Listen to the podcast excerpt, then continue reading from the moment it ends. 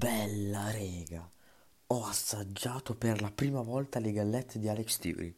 Cioè, non le ho prese io, aspetta, spieghiamo perché io sinceramente se fosse per me non le avrei mai assaggiate perché costano tipo 60 euro 20 pacchi. Sai, già non mangio le gallette perché neanche quelle del supermercato di un euro, neanche, non le ho praticamente mai prese. Figurati se mi metto a prendere quelle 60 euro 20 pacchi di Alex Theory.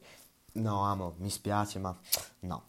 Quindi c'è un mio amico che le ha prese, ha preso, uh, c'era lo sconto di Natale, tipo, quindi alla fine non le ha pagate neanche troppo, cioè, tipo 20 euro, 10 pacchi, cioè, non troppo. E um, le ha pagate, um, aveva preso pizza, barbecue, poi, poi un botto di um, dolci, tipo cioccolato, cioccolato e cocco, boh, vabbè, altri gusti. E vabbè, quelle, il cioccolato le ha tutte finite ci ha portato ad assaggiare quelle al barbecue e tu dici già il fatto che ce le porta ad assaggiare vuol dire che eh, non è che sono proprio buonissime. E infatti, sinceramente, a me mi hanno fatto cagare. Orrende.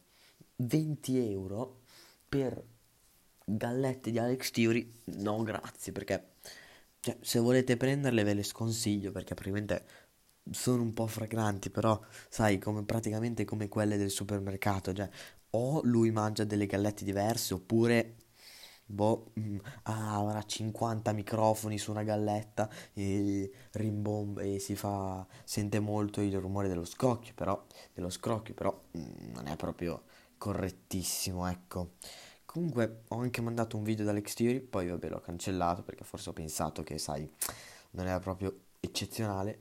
Però scrocchiano, per scrocchiare scrocchiano. Le ho calpestate e ammetto che scrocchiano da Dio. Benissimo proprio. Sembra siete track quando le calpesti. Quando le mangi un po' meno. Quando le calpesti si sente. È molto soddisfacente.